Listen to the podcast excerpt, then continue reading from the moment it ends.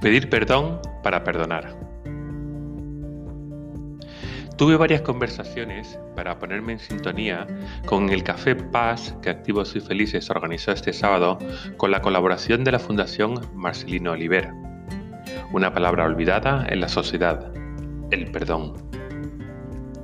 Perdoné a la persona que atropelló a mi padre y empecé a trabajar para concienciar a la sociedad de los beneficios del perdón, dijo Nino Oliver, su presidente. Para una amiga, el perdón se puede llegar por dos vías, cognitiva y emocional. Revives la emoción para soltarla o transformarla en amor y así eliminar esa autointoxicación psíquica que diría Max Scheller, que es el resentimiento. La intelectual pasa por constatar un comportamiento que produce una decepción, preguntarnos cómo esperábamos que se comportara y comprender, aceptar y perdonar, transmutando el dolor en compasión. Otro amigo me decía, no soy quien para perdonar, no juzgo a nadie. Un tercero ponía el acento en la intencionalidad del agresor, que tiene que ver con lo que dice Mariano Crespo en su libro El perdón. Perdonar a alguien es ver con ojos nuevos la indestructible plenitud de valor que reside en cada persona.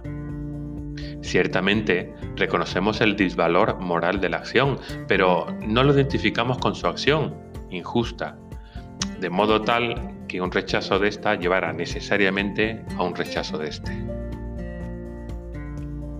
Para el autor del libro Ocho clave para el perdón, Robert Enrique, no es solo un mecanismo para enfrentar la adversidad y dominar la ira.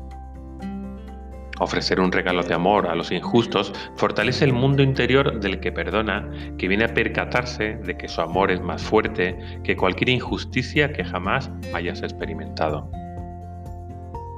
El libro concluye que aquellos que perdonan reducen significativamente su ira, ansiedad y depresión e incrementan su autoestima y su esperanza. Se le pide que piense en el otro y que buenamente trate, sin presión alguna, de ver en él un valor inherente no por lo que ha hecho, sino a pesar de ello. Juan Pablo II, que perdonó a Ali Atka, el joven que intentó asesinarle, hablaba de una cultura del perdón. El perdón podría parecer una debilidad.